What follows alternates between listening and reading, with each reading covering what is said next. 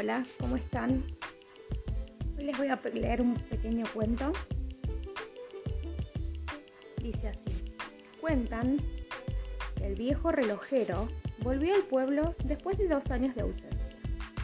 El mostrador de su relojería recibió en una sola tarde todos los relojes del pueblo, que a su tiempo se habían detenido y habían quedado esperándolo en algún cajón de las casas de sus dueños. El joyero revisó cada uno, pieza por pieza, engranaje por engranaje. Pero solo uno de los relojes tenía arreglo, el que, pertenecía al viejo maestro de la escuela pública. Todos los demás ya eran máquinas inservibles. El reloj del maestro era un legado de su padre. Posiblemente por eso, el día en que se detuvo, marcó para ese hombre un momento muy triste.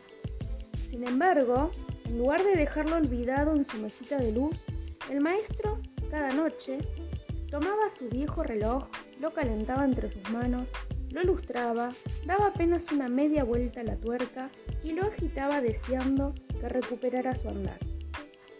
El reloj parecía querer, querer complacer a su dueño, que durante algunos minutos se quedaba escuchando el sonido del tic-tac de la máquina, pero enseguida volvía a detenerse. Fue este pequeño ritual, este ocuparse del reloj, este cuidado amoroso, lo que evitó que ese reloj se trabara para siempre.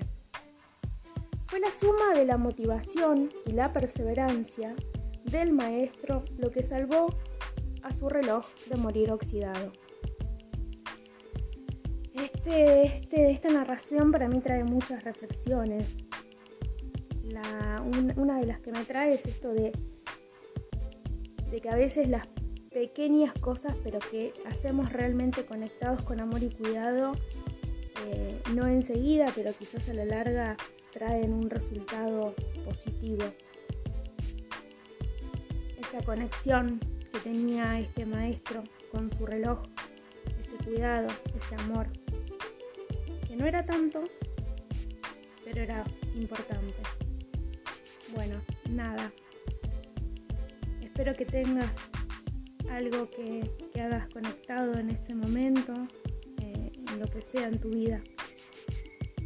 Eh, creo que seguramente te va a regalar una gran sorpresa. Gracias.